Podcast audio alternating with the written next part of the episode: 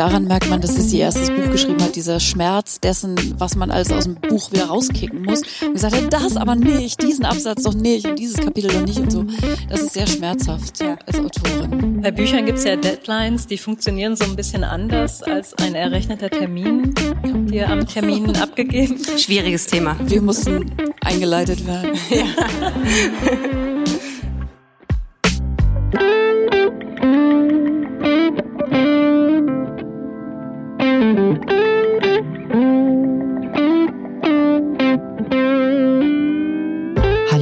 Hebammsalon, der Podcast für deine Schwangerschaft und Babyzeit. Evidence-based und entertaining, Hebammen-Nähkästchen und Tacheles. Leichte Muse und Deep Talk. Und wir sind Sissy Rasche und Karin Dannhauer.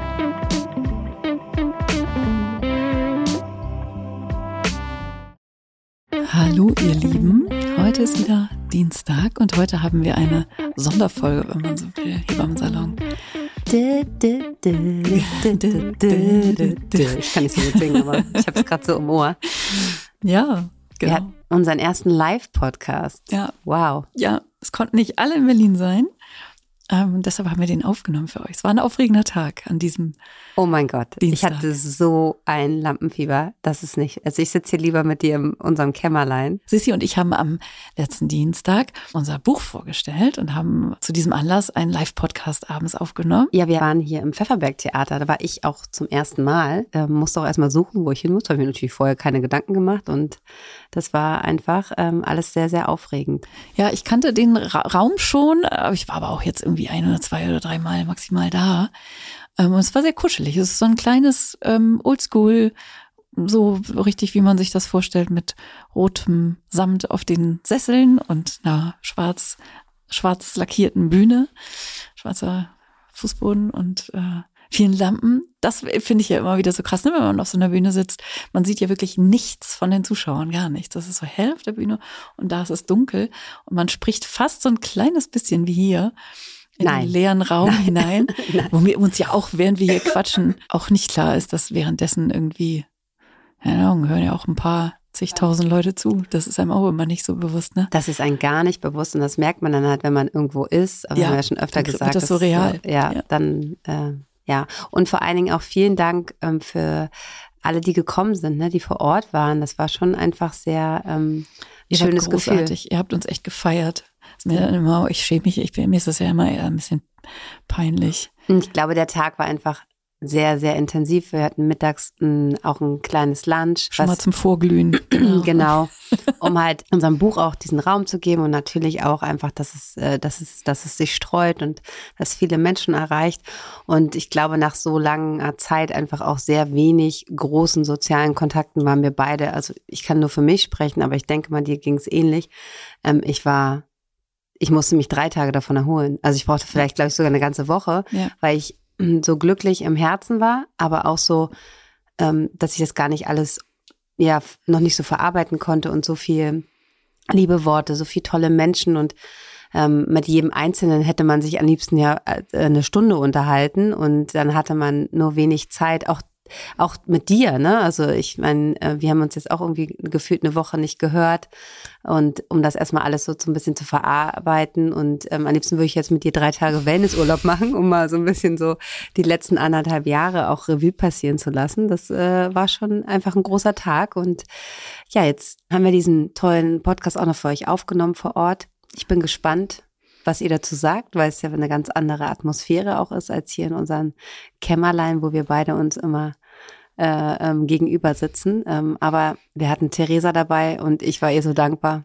Genau, also wir hatten eine großartige Moderatorin, Theresa Bücker, an dieser Stelle auch nochmal echt vielen, vielen Dank. Du hast es grandios ähm, gewuppt. Du hast uns da mit deiner absolut souveränen, coolen, lässigen Art ähm, durchgeguidet. Das war toll. Das war auch der Grund, warum ich kaum aufgeregt war, weil ich wusste, wir können es ja eigentlich zurücklehnen. Theresa fragt uns ein paar Sachen und wir äh, plaudern ein bisschen aus dem Nähkästchen. Und äh, das hat sie gemacht und das war toll.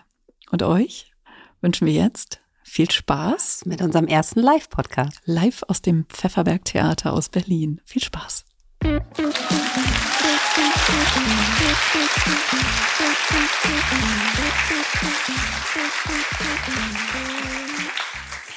Ich bin Theresa Bücker, ich bin Journalistin, ich arbeite auch viel zu gesundheitspolitischen Themen, wo auch der Bereich Hebammen und Geburtshilfe mit reinfällt. Ich stelle Ihnen jetzt noch einmal die beiden Autorinnen vor. Das ist zum einen hier direkt neben mir Karin Dannhauer. Sie ist freiberufliche Hebamme und hat ihr Wissen immer weiter mit Fortbildungen vertieft, wie unter anderem mit einer mehrjährigen psychotherapeutischen Ausbildung. Sie ist außerdem Unternehmerin und Gründerin von Into Life, bewegt von der Erfahrung, dass ihr in ihrer Schwangerschaft Produkte fehlten wie Tees, die man auch trinken kann und Naturkosmetik. Sie ist Mutter von zwei Kindern, Autorin mehrerer Bücher und ihre jüngste Profession ist äh, einer, bei der sie ihr Wissen mit ihrer Stimme auf die größere Bühne bringt, nämlich der Podcast zusammen mit Sissy Rasche. Und falls ich eine deiner vielen Berufungen vergessen habe, kannst du sie gleich noch ergänzen.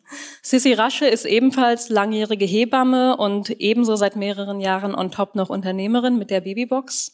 Das ist aber auch nicht ihr einziges weiteres berufliches Standbein geblieben. Man kennt Sissy Rasche außerdem als Markenbotschafterin für Babyprodukte, was sie auch dazu nutzt, das Hebammenwissen nochmal auf einer größeren öffentlichen Plattform bekannt und zugänglich zu machen. Sie hat vier Geburten in der Rolle als der Frau erlebt, die von einer Hebamme begleitet wird und selbst mehreren hundert Kindern auf die Welt geholfen. Aus Transparenzgründen, weil ich vielleicht etwas voreingenommen bin, ähm, kann ich ihr sagen, dass sie mich auch bei einer meiner Geburten als meine Hebamme begleitet hat. Und für Sissy ist es das erste Buch, gemeinsam mit Karen, auch Podcasterin. Also herzlich willkommen unter den Autorinnen, Sissy, auch noch als einer deiner vielen Berufe und Berufungen. Hier auf der Bühne haben wir also zwei Multitalente, die offenbar das Beamen entdeckt haben, um so viele unterschiedliche Dinge gleichzeitig oder in sehr kurzer Taktung in ihrem Alltag unterzubekommen. Äh, ich kenne die beiden aber vor allem als sehr ausgeruhte Persönlichkeiten, die immer weiter lernen wollen, neugierig sind, ein offenes Ohr haben und tatkräftig auch überall da unterstützen, wo sie gebraucht werden. Der Abend heute ist euch gewidmet, eurem ersten gemeinsamen Buch gewidmet, zu dem ich ganz herzlich gratuliere. Ich gratuliere euch aber auch zu diesem tollen Beruf, der so unverzichtbar ist, der so viele Herausforderungen mit sich bringt. Und das Buch, was ihr heute Abend vorstellt, ist hervorgegangen aus eurem gemeinsamen Podcast, den ihr mitten in der Corona-Pandemie gestartet habt. Und das zeigen die Zahlen der HörerInnen und ihr Feedback gebraucht wurde und hochgeschätzt wird. Heute stehen aber nicht die klassischen Fragen rund um Geburt äh, und Schwangerschaft im Mittelpunkt, die ihr von noch nicht Schwangeren, Schwangeren, nicht mehr Schwangeren gestellt bekommt oder von Eltern, sondern was euch als Menschen bewegt, als Hebammen und als Autorin. Und wir wollen heute an diesem Abend vor allem über den Wert von Wissen sprechen, über die Rolle von Hebammen in der Öffentlichkeit, das öffentliche Bild, die größere gesellschaftliche Rolle der Geburtshilfe die eurem Berufsstand zufällt und vielleicht manchmal gar nicht gesehen wird und auch alles das, was nicht mehr ins Buch gepasst hat. Denn das ist ja auch einiges.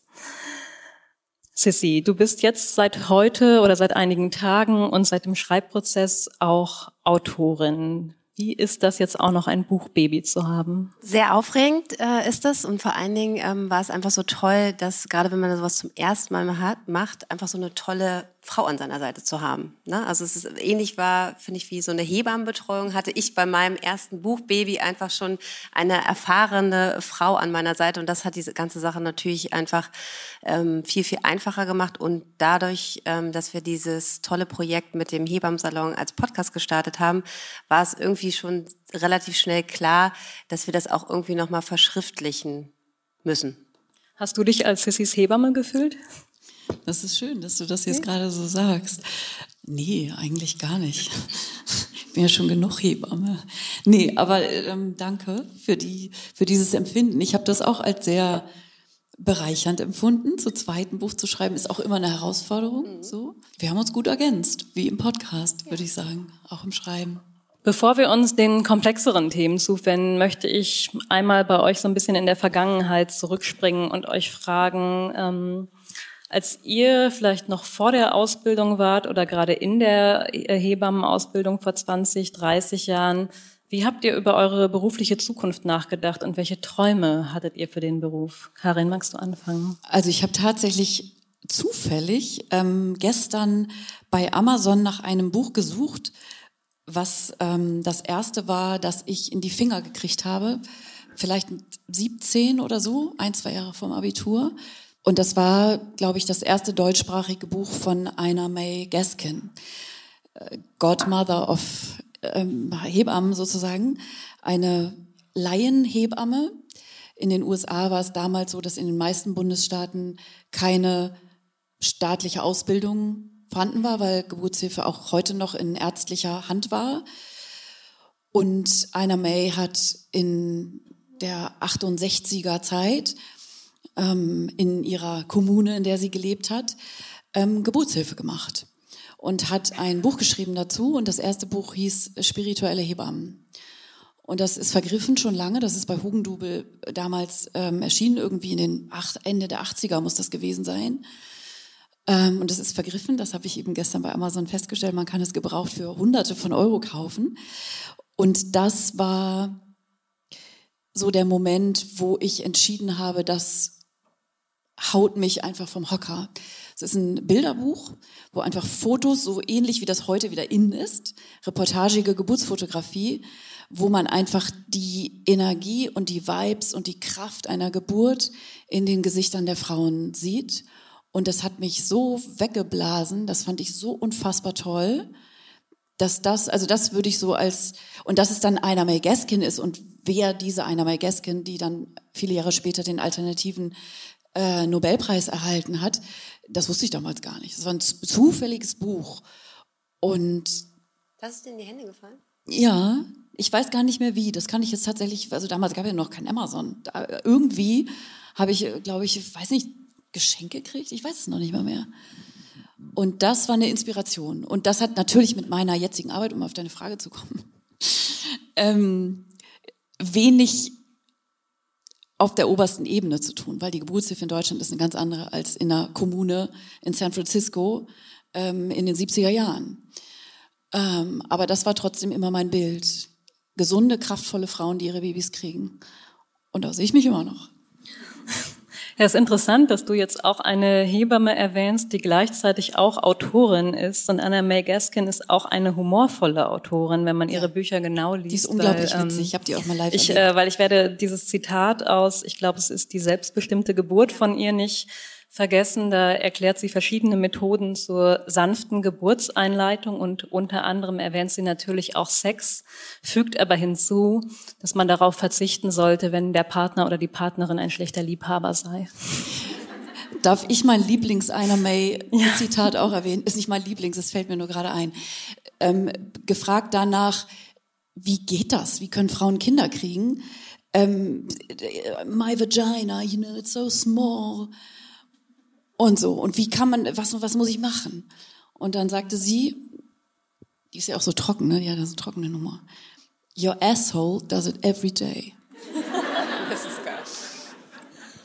Sissi, als du angefangen hast, äh, darüber nachzudenken, Hebamme zu werden oder auch in die Ausbildung gegangen ist, wie hast du über den Verlauf der, der Hebammenkarriere nachgedacht? Hättest du damit gerechnet, wie vielfältig dein Berufsleben heute ist oder dachtest du, du bist für immer Hebamme und bleibst dabei bei der klassischen Geburtshilfe? Also ich kann für jetzt immer sprechen, dass ich auf jeden Fall immer Hebamme in der Geburtshilfe bleiben werde. Also das ist einfach, mein Herz schlägt für die Geburtshilfe und ich mache zwar viele Dinge drumherum, aber das ist ja der Weg, den ich auch gerade immer das Problem habe, dass ich mich nicht endgültig trennen kann von dem klassischen, äh, dem Beruf, den ich halt ähm, viele Jahre nur ausgeübt habe, weil mein Herz so sehr dafür schlägt. Ähm, wie ich dazu gekommen äh, bin, also ich bin wirklich mit 14 ähm, über diesen Beruf gestolpert. Also vorher kannte ich keine Hebammen, aber ich hatte einen Klassenkamerad, ähm, die Mutter war Hebamme, freiberufliche Hebamme, Beleghebamme. Und da habe ich einfach mal mitgekriegt, wie ja, wie er halt immer alles handeln musste, weil die Mutter war nicht da und so weiter. Und dann habe ich ein Praktikum gemacht und ähm, hatte auch das Glück, gleich in diesem Praktikum Geburten zu erleben. Und diese, es hat mich einfach als fünf, da war ich 15, 15-Jährige so berührt, diese kraftvolle, äh, ja, diese Kraft, wie Frauen das halt machen. Ich bin, ich war geflasht und dann war einfach, äh, dann wusste ich nur, so habe ich überlegt, okay, mache ich mein Abi überhaupt zu Ende, mache ich nur zehnte Klasse und ähm, beim, man ist ja eine Ausbildung ähm, damals nur gewesen, jetzt ist ja Gott äh, endlich ein Studiengang, ähm, weil ich schnellstmöglich in diesen Beruf kommen wollte. Und ähm, ja, das habe ich dann wirklich, ich habe vier Wochen nach meinem Abitur meine Ausbildung angefangen. Also ich war auch gar nicht darauf äh, bedacht, jetzt irgendwie noch einmal um die Welt zu reisen, sondern ich wollte halt einfach diesen Beruf erlernen. Und ähm, so wie ich heute arbeite, da hat mich eine Frau sehr geprägt, auch eine gemeinsame ähm, bei meiner ersten Geburt und bei deiner ersten Geburt. Ähm, ähm, hatten wir beide eine Hebamme, da habe ich mein Externat gemacht, das ist äh, Ulrike aus Hamburg und äh, sie ist eine Hausgeburtshebamme und da wusste ich, okay, genau so will ich arbeiten. Reiner Zufall im Übrigen, ne? Also dass, dass wir beide wir die gleiche Hebamme hatten bei der Geburt unserer ersten Kinder. Ja, und ähm, da ist halt, ähm, weil viele denken ja immer so, ah, oh, Hebamme süß und mit Babys und so weiter. Ich finde, Hebamme ist äh, nichts mit, klar, das Baby kommt am Ende raus äh, und ist da und äh, wird betreut, aber die, diese Arbeit mit Frauen, Frauen auf diesem Weg zu begleiten, sie zu bestärken, sie wieder in diese Kraft zu bringen, zu, äh, zu gebären. Ähm, das finde ich einfach so, so toll an diesem Beruf und deshalb möchte ich das auch einfach ähm, auch weiterhin noch machen. Vielleicht leider nicht mehr so viel, weil es einfach nicht alles so umsetzbar ist und die Zeiten sind ja auch einfach sehr, sehr schwierig für uns äh, Hebammen, die hier draußen noch Geburtshilfe eins zu eins betreuen. Aber ähm, du hast es selber erfahren, ähm, es ist einfach das Schönste und ich habe es viermal auch erfahren, einfach eine tolle Hebamme an meiner Seite zu haben. Das wünschen wir eigentlich jeder Frau und es sollte einfach kein Luxus sein. Ich habe bei euch beiden jetzt rausgehört, dass auch Vorbilder und andere Hebammen ganz wichtig für euren Werdegang waren. Mhm. Wie wichtig ist das, diese Vorbilder auch als Hebammen selbst zu haben, um zu lernen und sich das Wissen anzueignen? Ich finde das super wichtig, weil ich finde, es ist so ein Handwerk, was weitergegeben wird. Und ähm, ich finde ähm, diesen auch heute noch, ähm, dass ich bin ja auch, ich mache ja außerklinische Geburtshilfe und Geburtshilfe in einem großen Krankenhaus in Berlin. Und ich gehe super gerne in den Austausch, gerade mit den Hebammen, die super ganz viele äh, Jahre schon sozusagen arbeiten. Und das ist äh, super wichtig, um dieses Wissen weiterzugeben. Und da lernen wir einfach ganz viel für mich war das auch wichtig, ähm, mit einem Idealbild anzufangen. Ähm, weil, das hast du sicher auch so erlebt, die Hebammenausbildung, die klassische Hebammenausbildung ist bei mir ja auch schon ein bisschen her. Ähm, eben schon auch sehr oldschool, klassisch, wie auch immer man das nennen will, schulmedizinisch verläuft. Und das hatte, das, was ich in der Ausbildung erlebt habe, hatte sehr wenig mit der eben genannten Inspirationsquelle zu tun. Ich hatte das Glück, dass ich zwischen äh, meinem Abitur und meiner Ausbildung ein halbes Jahr ein Praktikum gemacht habe ähm, im Kreissaal an einer ganz wundervollen Klinik, wo ich auch dann nach der Ausbildung wieder hin zurückgegangen bin und das kam dem schon sehr nahe. Es war damals das Krankenhaus im Hamburger Großraum, wo man hinging, wo sogenannte alternative Geburtshilfe eben möglich war. Ähm, das hat mich getragen durch diese Ausbildungszeit, weil ich da was ganz anderes erlebt habe, nämlich dass die Frauen alle auf dem Rücken. Da gab es wirklich, also das, ich habe meine Ausbildung gemacht äh, zu Beginn der 90er Jahre des letzten Jahrhunderts.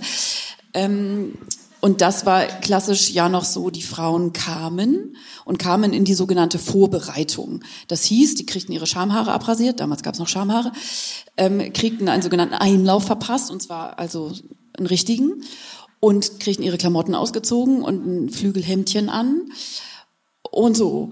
Und dann wurden die mehr oder weniger im Kreissaal auf ihre Pritsche geschnallt. Also nicht geschnallt, aber es war einfach sehr wenig ähm, selbstbestimmt, was auch immer man darunter versteht. Aber es war einfach überhaupt nicht das, was mir vorschwebte. Und das war wichtig. Also eine Idee und ein Ideal von Geburtshilfe zu haben, das bringt dich durch die Ausbildung. So, um diese drei Jahre überhaupt durchzuhalten, so und um zu wissen, wie es eigentlich sein sollte. Und dafür war das unfassbar wichtig, eine Idee, eine Vision zu haben, wie das sein kann. Das wusste ich immer. Jetzt springen wir von den 90ern. Das war die Zeit, da kamen CDs gerade auf. Ähm, man kennt noch selbst aufgenommene Kassetten. Mit denen man äh, Songs vom Radio aufgehört, äh, aufgenommen hat, um sie nachzuhören, in die Zeit der Podcast, weil euer oh, Podcast, der Hebammensalon und das Buch hängen eng zusammen, sind, wie ich eben schon erwähnt habe, in der Pandemie entstanden. Könnt ihr für das Publikum, was es noch nicht kennt, kurz die Entstehungsgeschichte zusammenfassen und dann, wie daraus das Buch entstanden ist? Also der Podcast, ähm, es war wirklich eine ganz kurze Schnapsidee, die dann sofort umgesetzt wurde durch zwei großartige Frauen, die hier auch sind. Also eigentlich war es so, dass wir immer schon Gästinnen waren ja in anderen Podcasts und dann irgendwie so, ihr braucht einen eigenen Podcast oder so. Es hat einfach auch mal sehr viel Spaß gemacht, ähm, ja. gestern in einem anderen Podcast zu sein. Und dann waren wir. Da kann man sich ja auch bequem zurücklehnen, da muss man ja nichts machen. Da muss man. Außer schlau reden, kurz mal ein bisschen ja. ein paar Fragen beantworten. Und wir haben einen sehr, sehr emotionalen äh, Podcast gemeinsam aufgenommen. Ähm, und ähm, da saßen wir dann danach noch zusammen und daraus ist einfach die Idee entstanden, dass es einfach wichtig wäre, darauf aufzubauen. Also ähm, Ne? Ja, da einfach auch Themen zu finden, wo wir einfach merken, nicht nur wir im Studio sind dann ja auch wirklich, also es ist ja auch eine sehr intime Situation, so einen Podcast aufzunehmen. Wir sind da schon meistens wirklich sehr nah beieinander und kommen so in die Themen hinein. Und diese Intimität wird ja auch irgendwie transportiert auf eine Weise. Und das habe ich total unterschätzt. Für mich war das eher so ein zeitgeistiges Phänomen, oh, noch so ein Podcast, wer braucht das und so aber einfach zu merken, dass die Gespräche, wenn die eine gewisse Tiefe erreichen und Themen erreichen, über die üblicherweise nicht gesprochen wird in dieser Form, das hat mich fast überrascht, weil ich habe dann ja gesagt, Herr Sissi und ich reden ja immer so. Also in unserer Hebammenarbeit, wir reden ja immer so.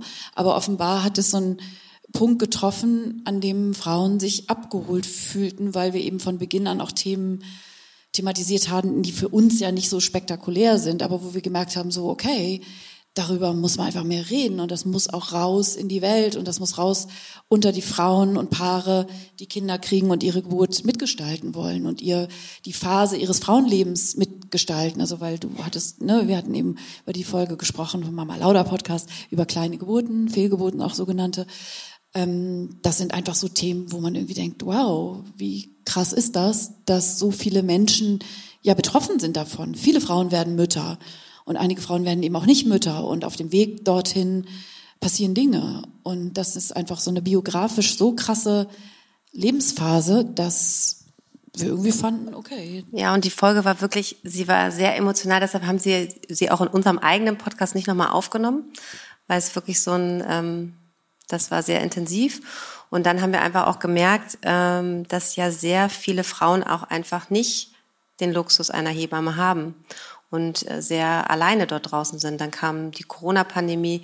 Wir hatten den Entschluss gefasst, ähm, ganz kurzfristig im Dezember, sind dann im Januar schon live gegangen und dann kam ja sozusagen oder? Was so? Ich bin schon, ich weiß gar nicht, wie viele Jahre wir schon ähm, diese Pandemie leben. Äh, aber so war es dann. Und dann kam ja wirklich einfach, dass noch mehr Frauen alleine zu Hause mit ihren Kindern äh, im Wochenbett, in der Schwangerschaft. Es war ähm, alles sehr, sehr anonym und da waren wir, glaube ich, zur richtigen Zeit am richtigen Ort und konnten einfach ganz, ganz viele Menschen abholen und auch in Peripherien von Deutschland, wo es einfach nicht diese Angebote gibt wie hier in Berlin. Wir sind ja doch schon einfach relativ gut versorgt.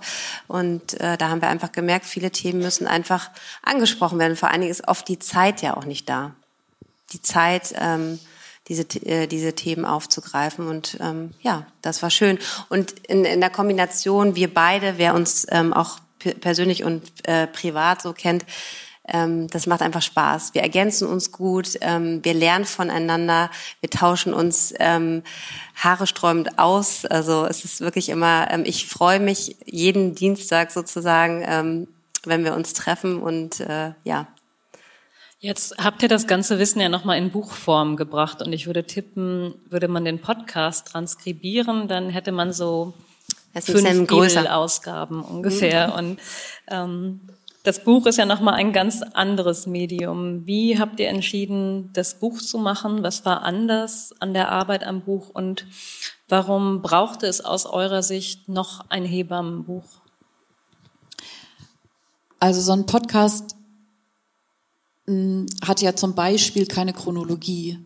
Und ein Podcast hat auch keine Möglichkeit, nochmal nachzublättern. Man spult dann hin und zurück, aber findet ja die Stelle nicht, die man sucht. Und wir haben aus den HörerInnen-Fragen herausgehört, dass es dieses, diesen Bedarf gibt, das nochmal so ein bisschen sortierter zu haben.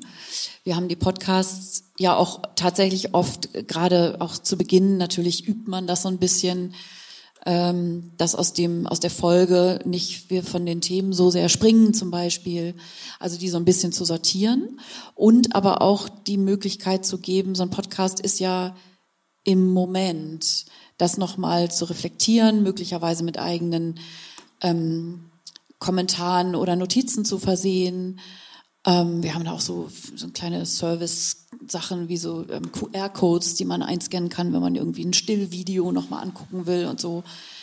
Und man hat was in der Hand, also was man irgendwie, also in unserer schnelllebigen Zeit schon nochmal was Haptisches zu haben, was irgendwie so eine Begleitung darstellen kann in dieser Phase. Sissi, du hast ja auch eben schon angesprochen, dass viele schwangere und frische Eltern überhaupt keine Hebamme haben, die sie vor, während oder nach der Geburt begleitet. Habt ihr das Buch vor allem für diese Menschen geschrieben, die vielleicht gar nicht den Zugriff auf eine persönliche Begleitung haben oder wen hattet ihr da im Kopf? Ich würde mal sagen, wir haben das für alle geschrieben, aber wir wollten noch mal so ein Werk schaffen, was so sehr kompakt ist. Ne? Also ich glaube, mit diesen Buch mit dem Hebammsalon haben wir nochmal so wirklich so ein, so ein gutes Werk geschaffen, was man schnell lesen kann und man einen sehr guten Überblick hat und man kann sich dann sozusagen, wenn man noch intensiver reingehen möchte, diese bestimmten Themen raussuchen, aber man ist sehr gut abgedeckt und wir haben ne, die Medizin ist ja auch schnelllebig, deshalb muss man ja auch schnell Bücher schreiben. Es verändert sich immer viel. Wir lernen ja auch jeden Tag neu dazu. Ähm, und da haben wir einfach versucht, nochmal jetzt so den neuesten Stand, äh, den wir jetzt gerade haben, einfach ganz prägnant zusammenzufassen und vor allen Dingen auch, dass man sich sehr viele Notizen machen kann. So und ich finde es ein sehr schönes ähm, Geschenk, was man auch gleich so zur Schwangerschaft ne, hier, ähm, was man einfach so schnell durchlesen kann. Und man schlägt ja auch gerne einfach nach. Also ich schlage selber gerne nach. Ne? Ich höre selber auch gerne Podcast, aber ich ähm, lese unglaublich gerne. Ich lese viel in deinen Büchern. Also man, man schlägt einfach gerne nochmal nach und deshalb wollten wir sowas ganz Komprimiertes nochmal für unsere Hörerinnen zusammenfassen dieses gut wegsnacken lassen, das ist, glaube ich, auch, also so, ne, es ist eben, also das erste Buch, was ich geschrieben habe, hier, Gute Hoffnung, ist ja einfach so ein Schinken. Und das ist so ein netter kleiner Einstieg, glaube ich. So. Aber ja, also ob es das jetzt, also ob die Welt jetzt noch ein weiteres Schwangerschaftsratgeberbuch gebraucht hat, das könnt ihr dann alle beurteilen. Ähm, so, ja, wir dachten, wir machen das einfach. Zusammenschreiben ist ja schon ein bisschen schwieriger als zusammen einen Podcast aufnehmen. Yes. Wie habt ihr das gemacht? Ähm, wir haben das aufgeteilt. Also wir haben ähm, die Kapitel, natürlich hat jeder auch so ähm, ja einfach Kompetenzen, ähm, zum Beispiel Nahrungsergänzungsmittel. Da habe ich die Queen hier neben mir. Dann gibt's Themen, wo ich jetzt gerade, ich habe die letzten Jahre viel Hausgeburtshilfe gemacht. Also wir haben uns einfach geguckt, so was sind so unsere Lieblingsthemen ähm, und haben die dann ähm, aufgeteilt und daran haben wir dann halt gearbeitet. Es sind äh, ein, ein, eins meiner Lieblingsthemen, ein Podcast, den wir ziemlich zum Schluss aufgenommen haben, der ist leider nicht, hat es nicht mit reingeschafft. Also es gibt so ein paar Kapitel, die haben wir äh, geschrieben, die waren da, aber wir hatten eine bestimmte Seitenanzahl, da mussten wir dann halt wirklich sortieren. Kiel aber ich habe gehört, gesagt. dieses Kapitel, was es äh, schafft es ins E-Book. Also Stimmt. Ja, also genau. Die E-Book-Ausgabe hat noch mal so ein paar Bonuskapitel. Genau, weil Stimmt. da habe ich wirklich geweint. Wir mussten, ja, ja, wir mussten echt. Das ist ja immer. Aber welches man, Thema war das? Ähm, ist das? Was? Äh, Gestationsdiabetes, also Schwangerschaftsdiabetes, weil es einfach so ein wichtiges Thema ist. Und da haben wir eine tolle Folge zu aufgenommen und da haben wir nochmal ganz viel und die, äh, auch ähm, das Kapitel geschrieben. Das war richtig gut und da war ich echt traurig, weil es einfach so ein, ja, aber es gibt's im E-Book daran merkt man, dass sie ihr erstes Buch geschrieben hat, dieser Schmerz dessen, was man alles aus dem Buch wieder rauskicken muss. Und gesagt hat, das aber nicht, diesen Absatz doch nicht und dieses Kapitel doch nicht und so. Das ist sehr schmerzhaft ja. als Autorin. Ja, ja. Bei Büchern gibt es ja Deadlines, die funktionieren so ein bisschen anders als ein errechneter Termin. Habt ihr am Termin abgegeben? Schwieriges Thema. Wir mussten eingeleitet werden. Ja. Medizinisch. Also Ver Ver Verlage kennen das ja schon. Annegret, wo sitzt sie? Da. Also wir haben ja in der Pandemie geschrieben. Das muss man, das ist ja eine super Allround-Ausrede für alles, aber es war natürlich auch eine Vollkatastrophe. Wie kann man bitte als Mutter von mehreren Kindern, ich habe das neulich gerade noch mal gelesen, die Schulen, also ich, meine Kinder gehen ja schon zur Schule, Kitas war ja so ähnlich, waren ja sage und schreibe 32 Wochen lang geschlossen. Das ist ein ganzes Schuljahr. So, das heißt, wir haben irgendwie zwischen Homeschooling und Pandemie und unseren eigenen Struggles und wir haben als Hebammen ja weiterhin gearbeitet. Hebamme kann nicht im Homeoffice arbeiten und dann zwischendurch haben wir noch ein Buch geschrieben. Wenn ein Baby haben wir auch noch bekommen. Du und Sissi hat ein Baby gekriegt. Sissi war im, in der Ho war hochschwanger. Sissi hat hochschwanger immer gesagt, entspann dich, Karen, wenn ich gesagt habe, hier Sissi, du musst mal ein paar Kapitel jetzt langsam abgeben. Ich mach, mach das im Wochenbett. Ich hatte so, auch, ähm, meine liebste ähm, Bea ist heute auch hier, ähm, meine Mütterpflegerin, die mich so toll betreut hat, aber eigentlich war sie dafür da, dass ich das Buch schreiben konnte. Das genau. hat sie genau. sehr schön gemacht. Also so war das in echt. Also ähm, viel weniger glamourös, als man immer so denkt, so ein Buch schreiben. Es war schon ganz schön hardcore am Schluss. Ja, und ich finde, das Schwierige ist die Familie eher drumherum, die das nicht versteht, dann sagen, ja, du hattest doch jetzt drei Stunden. Ich so, ja, aber dann muss ich, äh, na, es ist ja nicht so, dass man sich hinsetzt und sofort Drei losschreibt. Stunden brauche ich, um in Stimmung zu kommen. Äh, genau, dass man einfach so, die, ne, das kennst du selber, du schreibst ja auch gerade an äh, deinem Buch, dass man einfach erstmal in diesen Flow kommen muss und dann ist man im Flow und dann muss man wieder aufhören, wenn man dann Mathe machen muss. Oder Englisch. Aber es steht jetzt ja, vor es steht jetzt da. Und Annegret hat immer an uns geglaubt und hat gesagt, das wird großartig. Und ähm, ja, jetzt ist es da und wir sind total glücklich. Wenn wir jetzt nochmal auf die Rolle von Wissen rund, rund um Schwangerwerden und Geburt und die Zeit danach gucken, wie gut ist denn der durchschnittliche Wissensstand eigentlich in Deutschland? Lernen wir so über den Lebensverlauf eigentlich genug darüber oder stolpern die meisten Menschen so da, da rein und wissen dann kaum etwas? Also das ist sicher wie alles sehr unterschiedlich.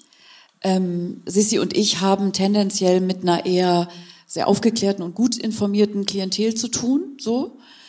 Ähm, und die wissen ja alles. Die haben irgendwie 27 Apps und ganz viele Bücher und drei Videokurse und sieben Podcasts schon gehört. Ähm, und sind vollkommen überfordert, natürlich das zu sortieren.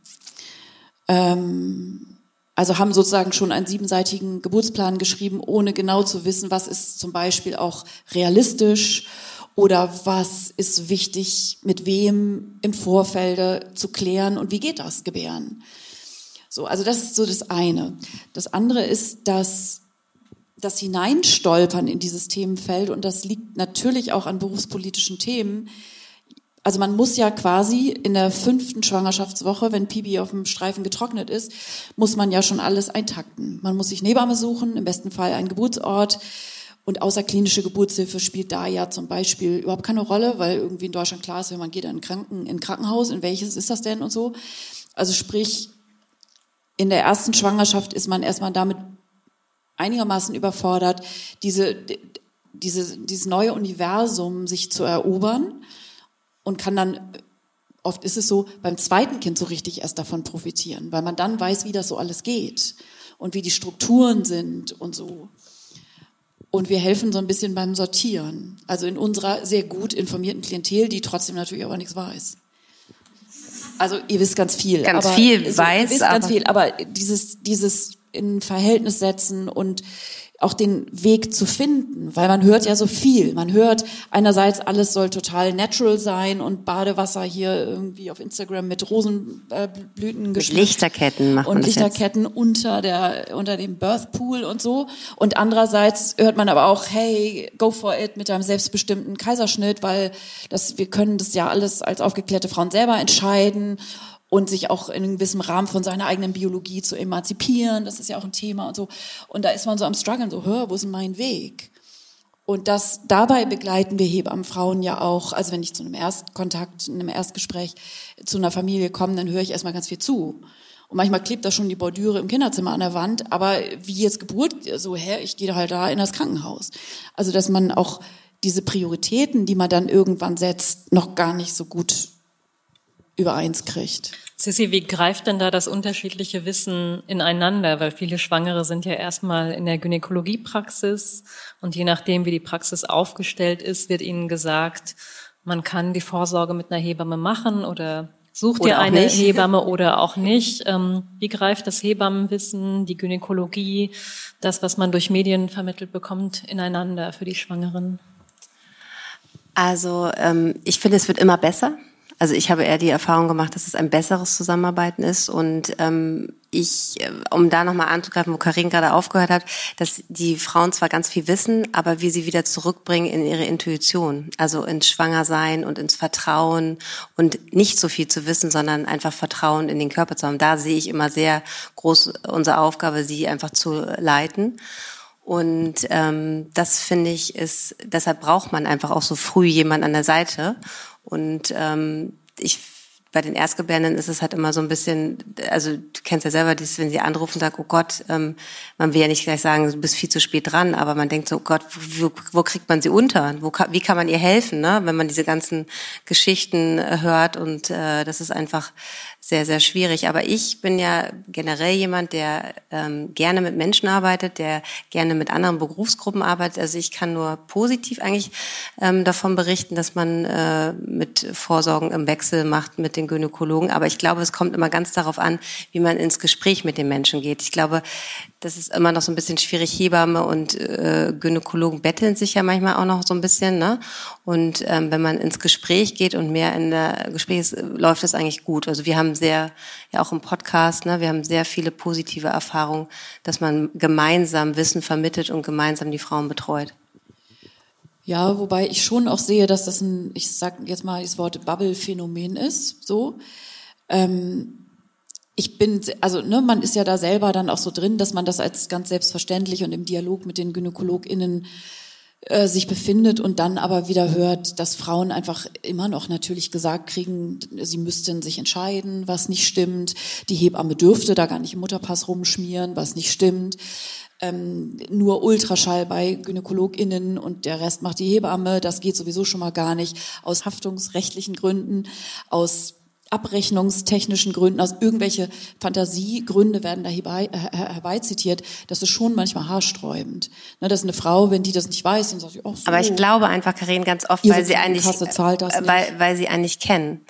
Also ich habe immer das Gefühl, wenn man sich dann mit denen auseinandersetzt, das ist Voll, natürlich. Aber in ne? einer Stadt wie Berlin, wenn irgendwie alle von euch, die da jetzt hier sitzen, haben letztlich rechnerisch möglicherweise einen unterschiedlichen Gynäkologen. Und die kann man ja nicht alle kennen. Nein, nein, nicht alle kennen, aber dass man, also ich meine, wenn sie die. Arbeit sehen, ne, also ich glaube, ganz oft ist es das Problem einfach, dass sie ähm, ja kein Vertrauen haben und dann denken, das macht sie nicht ordentlich und so weiter. Und ja, dann die Hebamme trinkt Tee mit den Frauen, die kann ja ein bisschen genau, die macht keine Vorsorge ordentlich und so weiter. Also das ist einfach so. Und je mehr, also ich habe krieg immer öfter, dann das kommt, ah, die macht das ja richtig ordentlich und so, wo ich mir denke so, ja hallo, ich habe ja eine Verantwortung, ne? Und die, die Gynäkologin oder der Gynäkologe haftet ja nicht für mich, haftet ja für mich alleine. Ähm, aber dass man da halt, wenn man mehr in den Austausch geht ähm, und sie einfach sehen, dass wir einfach eine ganz wichtige Arbeit machen, ähm, dass es, äh, finde ich, immer besser wird wird. Hat sich eure Arbeit durch digitale Medien verändert? Merkt ihr, dass Schwangere auch an falsche Informationen geraten, falsch beraten werden, Sachen aufschnappen, die nicht stimmen? Ja, also klar gibt's das. Also so, es gibt alles mal wieder, alle Facetten. Ich finde so dieses, dieses, auch dieses Wort Birth Positivity oder so ist ja ein Hashtag, ne? Oder überhaupt das, vor, ist ja auch noch nicht lange her, drei oder vier Jahre, dass Geburten überhaupt im Bild auf Social Media stattfinden dürfen. Die wurden ja Pornografie gleichgesetzt und wurden ja konsequent äh, gesperrt. Und mittlerweile kann man auf Instagram sehen, wie ein Baby aus einer Frau rauskommt, in allen, mit dem Popo zu er, also ja auch sehr eindrucksvolle Bilder. Und das ist, glaube ich, schon äh, spannend. Das ist nicht mehr so in so einem Feld, so irgendwie kommt da so ein Baby aus einer Frau raus, sondern man hat schon, wenn man das möchte, ähm, auch explizite ähm, Bilder dazu. So, und dann gibt es, also so was alle Gesundheitsberufe kennen im Netz, ist es, dass es dann so eine so ein Segment gibt an Menschen, die beraten im medizinischen Kontext, die aber keine Fachpersonen sind. So, also da könnte ich jetzt ein paar Sätze zu sagen, mal jetzt aber erstmal nicht. Ähm, und dann gibt es so dieses Phänomen, äh, was mehr so das Bild von, was wir eben schon so kurz gestriffen haben, dass so ein Ideal, so ein hyper idealisiertes Bild kreiert wird, dem eine Frau natürlich nicht gerecht werden kann. Dass sie wunder was glücklich ist, wenn sie schwanger ist, dass sie wunder was schön ist, wenn sie schwanger ist und dass einfach das Leben mit tanzenden Schmetterlingen irgendwie stattfindet und so. Also das wären so zwei Bereiche, die ich eher schwierig sehe, so, aber wo es auch genug andere Bubbles drumherum gibt. Also es gibt ja auch wirklich ne, ehrliche, geradeaus Elternschaft mit allem, was dazugehört, mit allen Tränensäcken und mit allen vollgekotzten Shirts, die man anhat und so, dass man einfach auch einen Realitätsabgleich hat. Aber trotzdem ist man natürlich immer in dem Modus, wie macht die das denn? Und wie kriegt die das gebacken und ich nicht? Also so ein Idealbild von Geburt macht ja schon was mit einem. Sisi, wie sähe denn aus deiner Sicht eine gute Vorbereitung auf eine Geburt und das Leben mit Kind aus, die, die eine Gesellschaft leisten könnte? Also reicht es, ein bisschen was zu lesen? Der Geburtsvorbereitungskurs, auf den ja gerade, wenn man das erste Mal schwanger wird, sehr viel Wert gelegt wird und man vielleicht dann denken könnte, könnte da bekomme ich alles vermittelt, was ich wissen muss und merkt dann im Nachhinein, ich habe davon gar nichts angewendet. Also was braucht eine Schwangerschaft ähm, und eine Schwangere, um wirklich gut da durchzukommen? Wo könnte man sie unterstützen? An welchen Mein Stellen? Idealbild, oh Theresa, da ähm, mein Idealbild wäre einfach, dass jede Schwangere erstmal eine Hebamme an ihrer Seite hat. Aber da gehören auch noch ein paar mehr Leute in der Schwangerschaft, finde ich, dazu. Das ist dieses einfach mit kompetenten Menschen, verschiedenen medizinischen Berufsgruppen zusammenzuarbeiten. Äh, das mache ich tagtäglich und ähm, freue mich einfach so tolle Kolleginnen, äh, Kollegen zu haben, die äh, eine Schwangere per perfekt begleiten. Aber das ist natürlich wieder so ein Luxusgut auch. Ähm, aber das wäre natürlich super, wenn das von Anfang an so wäre. Da gehört auch eine psychosomatische Betreuung mit dazu, weil es gibt natürlich auch Frauen, die einfach viele Dinge schon erlebt haben. Und wenn man dann in der zweiten Schwangerschaft da ansetzt, dass man die natürlich begleitet, das kann ja eine Hebamme gar nicht alles ähm, auffangen. Und äh, das wäre natürlich immer, dass man früh in der Schwangerschaft anfängt, dass man eine Anamnese, also ein Erstgespräch macht und dann guckt, ähm, wie, kriege, wie kann man äh, sie perfekt begleiten. Das darf ich bei meinen Frauen machen.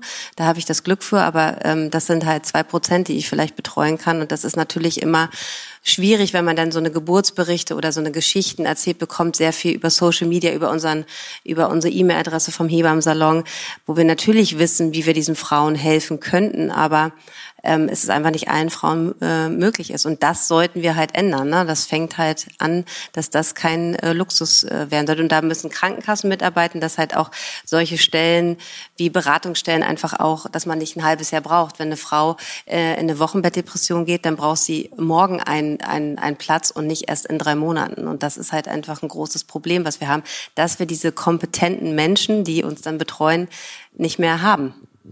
Sagst ja, du? Ja, absolut. Man muss einfach auch ganz klar sehen, dass das ganze Gesundheitswesen im Moment erodiert. Ne? Das war ja nicht nur in Pandemiezeiten so, dass man irgendwie sich sorgte um Beatmungsbetten oder Personal drumherum, sondern dass das Gesamtheit, das gesamte Gesundheitswesen sich im Moment in einem kollektiven postpandemischen Burnout befindet. Und ich glaube, dass checken die wenigsten Leute, was das wirklich heißt. Man merkt es dann, wenn man selber in der Notaufnahme sitzt mit dem Kind oder selber oder medizinische Unterstützung Fünf braucht Stunden. oder einfach auch nur einen Hausarzttermin ja. braucht. Das ist im Moment eine totale Katastrophe und das ist in der Geburtshilfe natürlich genauso. In der Geburtshilfe ist es schon ein bisschen länger so, weil bestimmte andere Mechanismen die wir jetzt heute hier nicht besprechen müssen, schon so einen Vorschub geleistet haben. Aber was ich im Moment, ich habe nie so viele Kolleginnen ihren Beruf verlassen sehen äh, wie Hebammen in den letzten zwei, drei Jahren. Und genau, das, ist eine totale jetzt, Katastrophe. Das ist ja nicht so, dass der Schwangeren geht es ja auch nur gut, wenn sie eine gute Hebamme hat, die nicht äh, überlastet ist. Ne? Und das merkt man ja selber, wenn man zu viel gleichzeitig machen will, weil man mehreren Frauen helfen möchte, dann geht man halt selber in seinem Energielevel ganz weit nach unten. Du bist halt auch nicht mehr gut. Ne? Ja, oder also, sie findet schlichtweg gar keine Hebamme mehr, also ne, weil einfach nicht genug Wochenbettbetreuende Hebammen da sind, nicht genug Beleghebammen sowieso schon mal nicht. Weil eigentlich ist es ja alles ganz einfach, ne? wenn wir die ist ja keine Kunst, äh, eine Frau gut zu begleiten. Es muss nur die Ressourcen dafür geben, weil Frauen gut durch eine Schwangerschaft, durch die Geburt und im Wochenbett zu gehen, braucht es Menschen, die sie betreuen, die für sie da sind, die sie unterstützen. Ähm, genauso würde ich jeder Frau einfach eine Mütterpflegerin im Wochenbett wünschen, so wie es in, wie heißen in den Niederlanden nochmal diese Krachfrau, ne? Also, dass einfach jemand kommt, der dich umsorgt, ne? Und das ist, das ist einfach ein Luxus und das sollte es halt einfach nicht sein. Und wenn wir da bessere Ressourcen hätten, würden wir einfach auch alles weitere besser starten. Also wir können immer gut reden, aber ist die Umsetzung. Also es hängt einfach so vieles daran. Ne? Die individuelle Geburtserfahrung ist ja natürlich von der Prägend. Qualität der Geburtsbetreuung abhängig. Und wenn eine Hebamme im Kreissaal, so wie das absolut gang und gäbe ist, drei oder vier Frauen parallel betreut, das ist ja keine Ausnahmesituation, sondern geplanterweise ist das so, dann wundert es natürlich letztlich nicht, wenn man darauf schaut, wenn eine Hebamme immer mit beiden anderen Ohren im Kreißsaal nebenan ist und da von Kreißsaal zu Kreißsaal hüpft.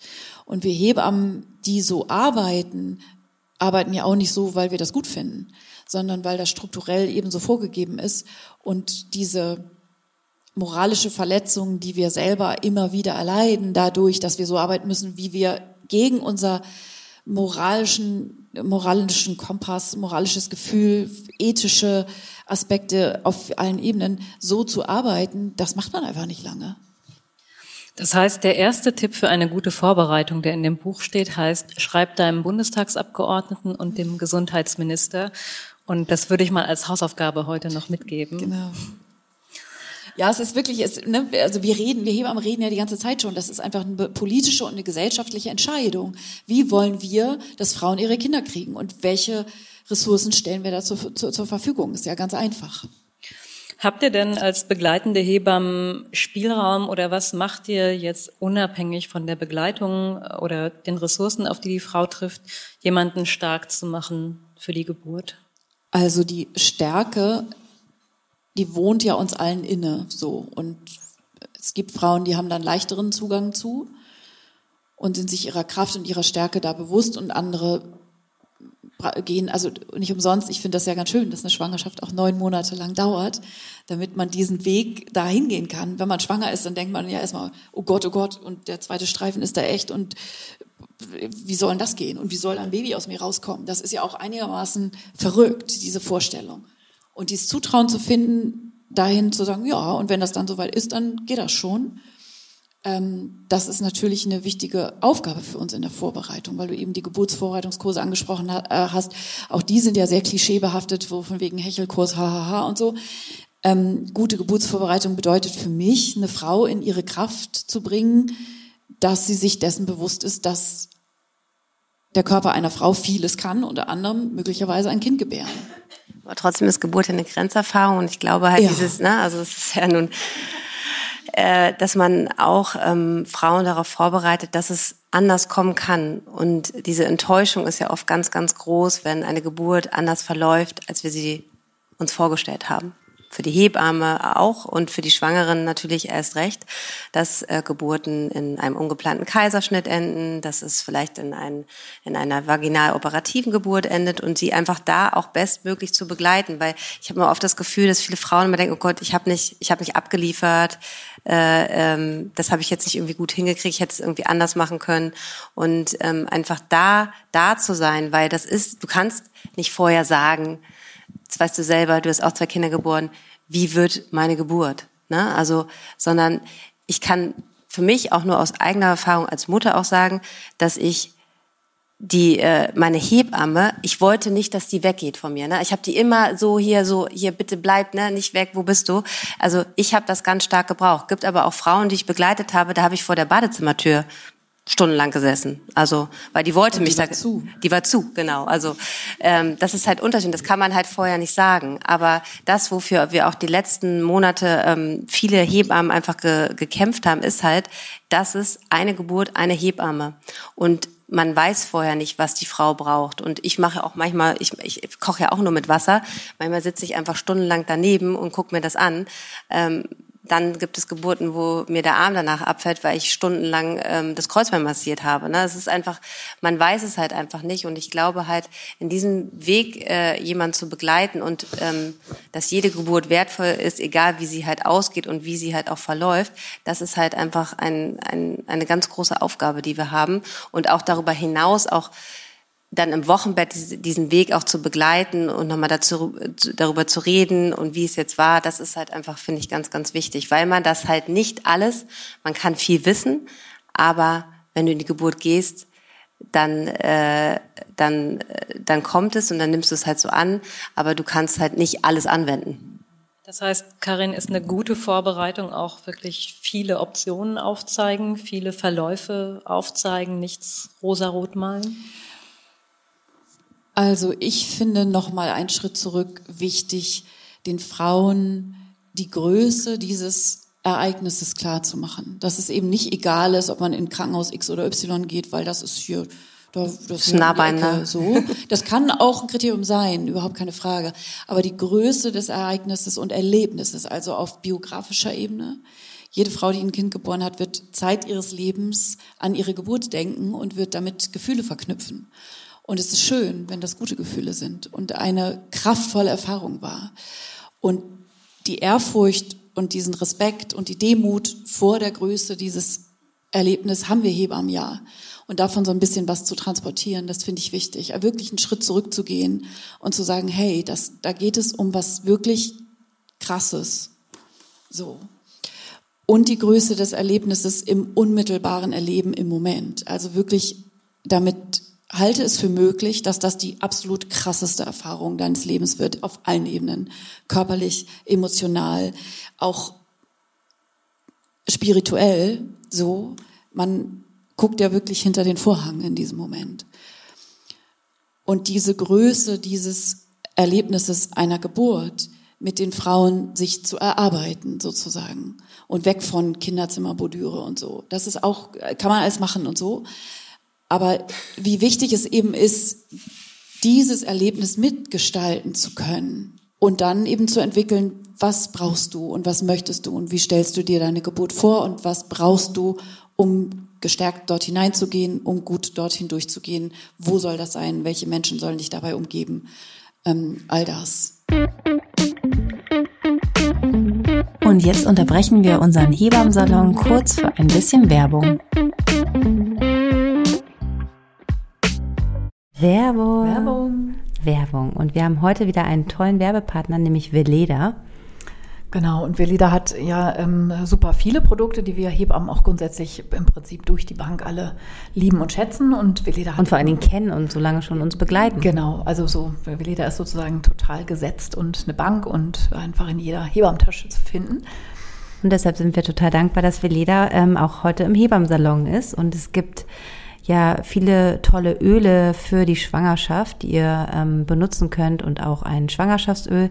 Und ähm, diese Öle sind natürlich nicht nur für euch gut, sondern einfach auch gut. Willst du das sagen jetzt, oder? Hm, ja, für den, für den Kontakt zum Baby, ne? Also in dieser ganzen ähm, Welt, wo man viel so über den Kopf macht und den ganzen Tag irgendwelche Podcasts hört äh, und Bücher liest, ähm, ist es einfach auch schön, diesen ganz haptischen Weg in der Kontaktaufnahme zum Baby zu suchen und unabhängig davon, ob man jetzt trotzdem Streifen kriegt oder nicht, ähm, einfach den Bauch zu streicheln, das Baby zu streicheln, in Kontakt zu sein. Und dafür ist eine Bauchmassage mit einem Öl auch in der Schwangerschaft schön. Genau, und ähm, da könnt ihr auf jeden Fall mal die schönen Produkte von Veleda ausprobieren. Und weiter geht's mit dem Hebammsalon. Ihr habt jetzt auch die letzten zwei Jahre unter Pandemiebedingungen in eurem Beruf äh, gearbeitet. Vielleicht sind Schwangere heute hier, die auch ihre Kinder immer noch unter Pandemiebedingungen bekommen werden. Habt ihr da anders vorbereitet? Sind da nochmal andere Dinge wichtig? Hast du das in deinem, also bei mir hat sich ja in dem Sinne nicht so viel verändert, weil ich ja in einer 1 zu 1 Betreuung arbeite. Das heißt, ich gehe ja in den Kreissaal oder zu Hause rein und das war auch einfach mit den Partnern einfacher, ne? weil ich die Partner natürlich, ich bin ja erst in die Klinik gegangen, wenn wir, weil pa Partner oder Partnerin durften ja gar nicht mit rein, wenn jetzt weil der Muttermund noch nicht weit genug geöffnet, wenn man nicht wirklich unter der Geburt war. Und äh, das konnte ich natürlich ganz anders handhaben mit meinen betreuenden Familien, weil ich dann erst in die Klinik gegangen bin, wenn sie auch mit konnten. Ähm, wie hast du das im Kurs gemacht? Ne? Da hast du wahrscheinlich schon einfach äh, anders vorbereitet, weil ich in meiner täglichen Arbeit, klar, es gab halt einfach Auflagen, Maskenpflicht, Tests und so weiter, aber die Arbeit. Erstmal gab es ja weder das eine noch das andere, weder ja. Masken noch Tests. Also wenn ich zurückblicke, also ne, das ist ja noch nicht lange her, ähm, mich auch nochmal auf so eine eigene emotionale Reise begebe, wie war das damals zu Beginn der Pandemie und wie sehr hat sich das ja auch verändert? Ne? Also sowas wie Angst ist ja gar nicht mehr da jetzt. Also bei den meisten Menschen, die sich schon wundern, dass ihr hier noch eine FFP2-Maske aufhaben müsst. Ähm, das war ja ganz anders zu Beginn der Pandemie.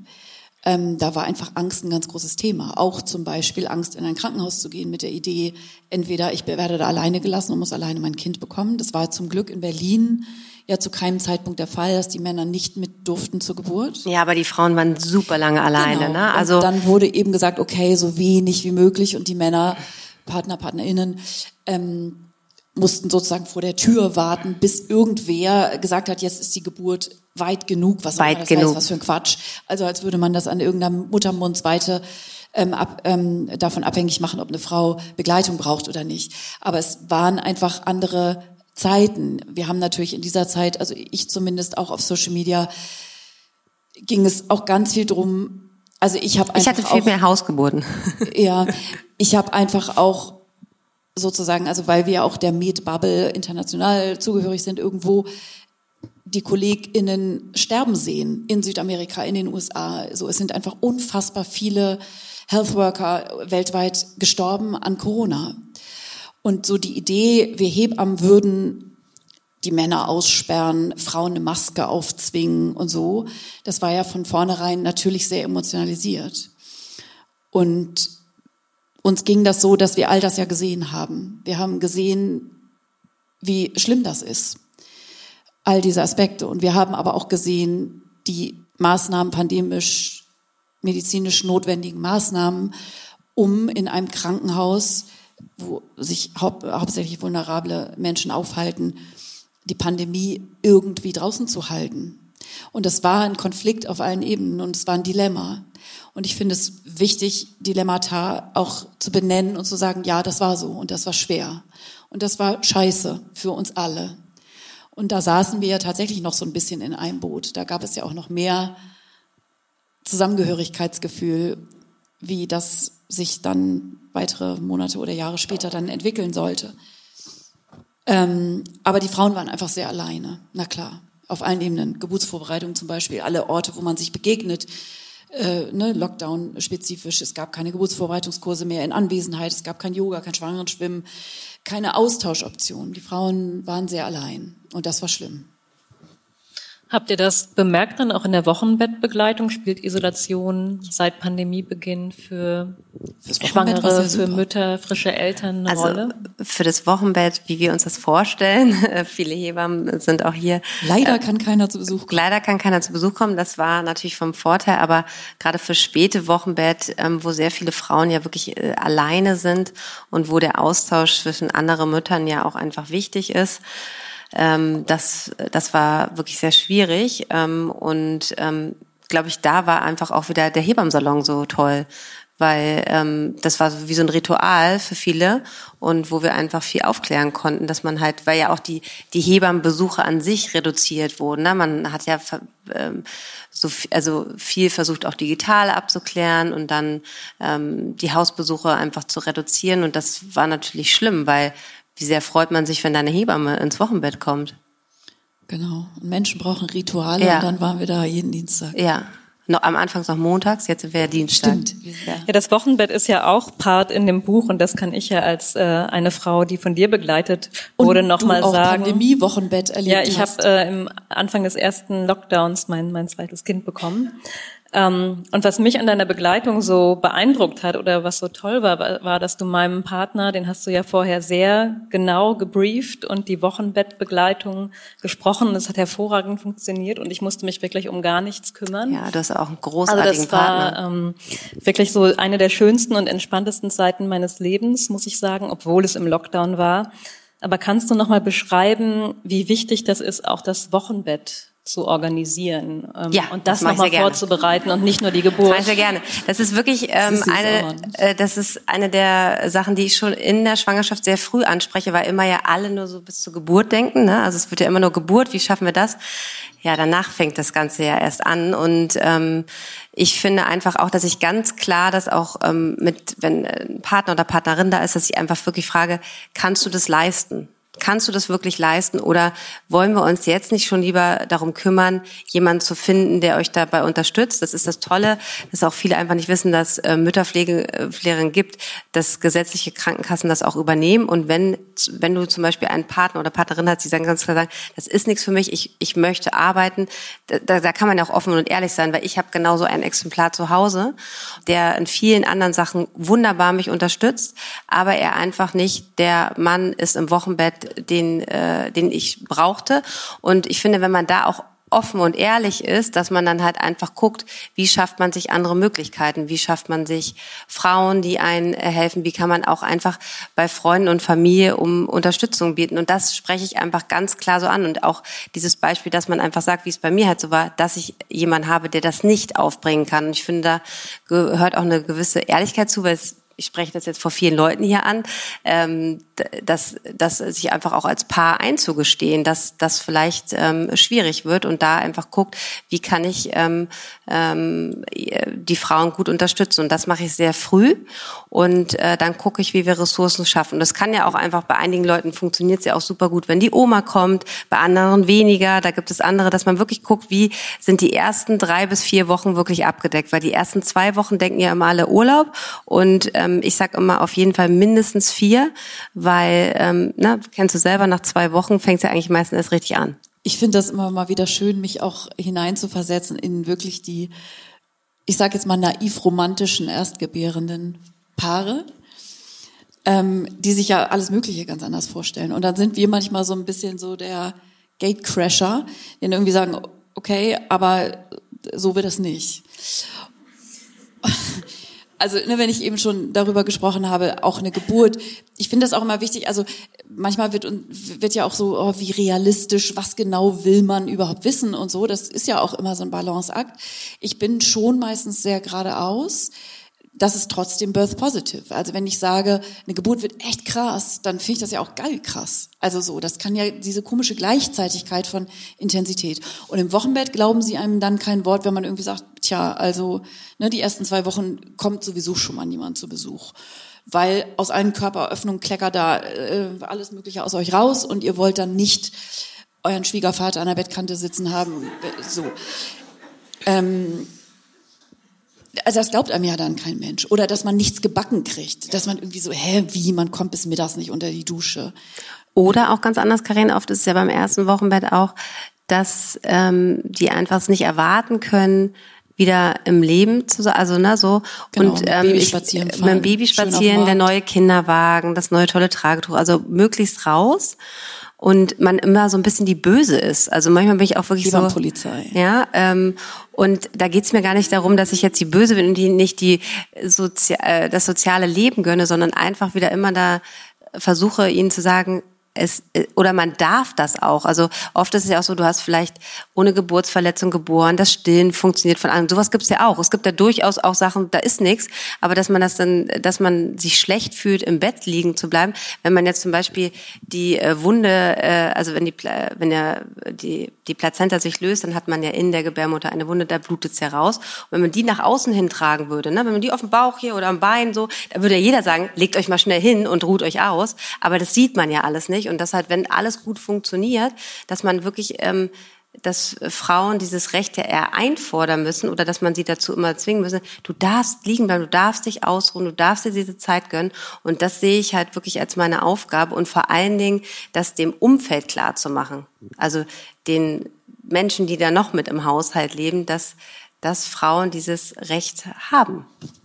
Wie gut die Unterstützung im Wochenbett ist, ist ja auch eine politische Frage. Ihr habt mich ja eben gebeten, dass ich die Zahlen mitbringe. Ja, ähm, das kannst du gut. Die, die aktuellsten Zahlen zur Elternzeit sind ungefähr so, dass 75 Prozent der Väter, es wird gerade nur gemischt geschlechtlich mhm. erhoben, keinen einzigen Monat Elternzeit nehmen. Das heißt, sehr viele Frauen sind sehr früh und sehr lange komplett alleine. Das ist die Realität, Leute. Können wir das mal ja. einmal sacken lassen? Sag genau. mal laut die Zahl bitte. 75 Prozent der uh. Väter nehmen überhaupt gar keine Elternzeit und die, die Elternzeit nehmen, nehmen im Schnitt 3,7 Monate und das sind auch bekanntlich sehr oft zwei Monate im Sommer.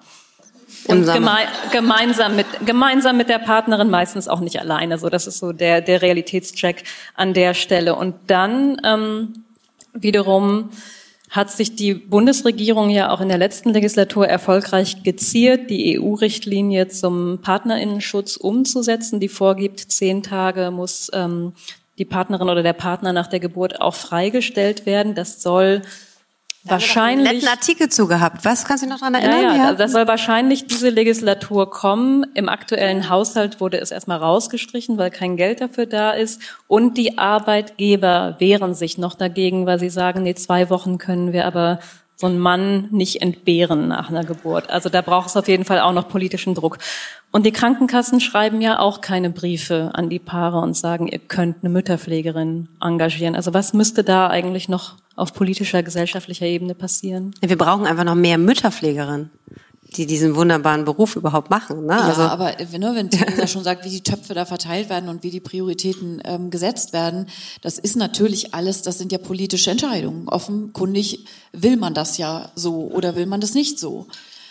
Ähm, und das werden wir auch ne, seit Monaten, Jahren gefragt. Was wäre denn, also wenn wir das wüssten, wie man das Dilemma auflöst, dann ähm, Tja, weiß ich auch nicht. Also uns fragt ja keiner, aber ähm, äh, doch manchmal wir werden wir gefragt. Nicht. Ja, wir werden immer gefragt, was könnte man denn tun, aber so auf dieser politischen Ebene diese Strukturen einzufädeln, wobei man ja auch sagen muss, die Struktur des der Elternzeit die gibt es ja und 75 Prozent entscheiden sich ja, also man kann die Leute auch nicht zwingen zu ihrem Glück vielleicht. Ja, aber wenn man dann so eine Artikel dann liest, ähm, es war, ich weiß gar nicht, wie viele Wochen das war, ähm, für dieser nette Herr, der einen schönen Artikel darüber geschrieben hat, was er dann ähm, überhaupt soll mit dieser Zeit, äh, ähm, weil er wüsste gar nicht, was er denn machen sollte und ähm, er fühlt sich völlig überflüssig. Genau, ja. Als Vater ist man ja überflüssig, weil Babys mit denen kann man ja nichts machen. Mit Babys kann man nichts machen und ähm, äh, was hat er noch beschrieben? Also ich war, also ich war so, also ich war wirklich, ähm, ja, wenn das das Bild einfach auch ist, was, dass man nicht gebraucht wird oder dass ähm, das ist natürlich einfach, das muss man ändern. Und